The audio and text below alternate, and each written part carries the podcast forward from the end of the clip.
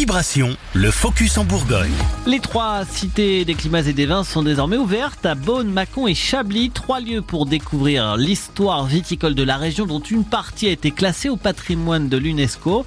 Dans Lyon, le site après ses quartiers au Petit Pontigny. Rien de surprenant à cela. Chablis réalise les deux tiers des exportations de vins de Bourgogne.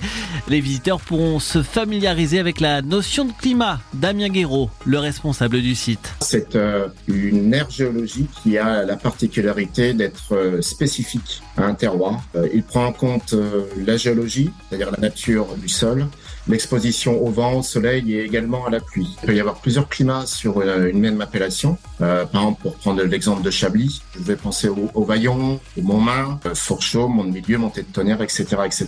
Ce sont donc des, des aires géologiques particulières et bien déterminées et spécifiques à un endroit.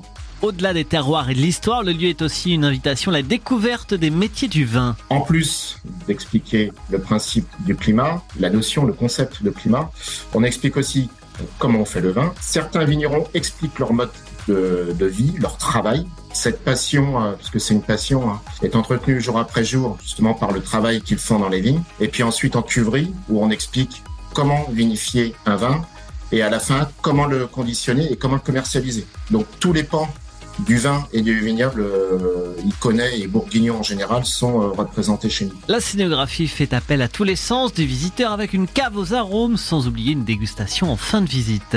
C'est une euh, douzaine de globes avec les douze arômes particuliers du vin. Donc ça peut être de la fleur blanche, ça peut être du fruit rouge, ça peut être du cuir, ça peut être de l'empyromatique, c'est-à-dire que tous les odeurs un peu de brûlé, de café. Et en fin de parcours, on propose euh, un vin à déguster, soit blanc, soit rouge. Plus d'informations sur citéclimat20-bourgogne.com.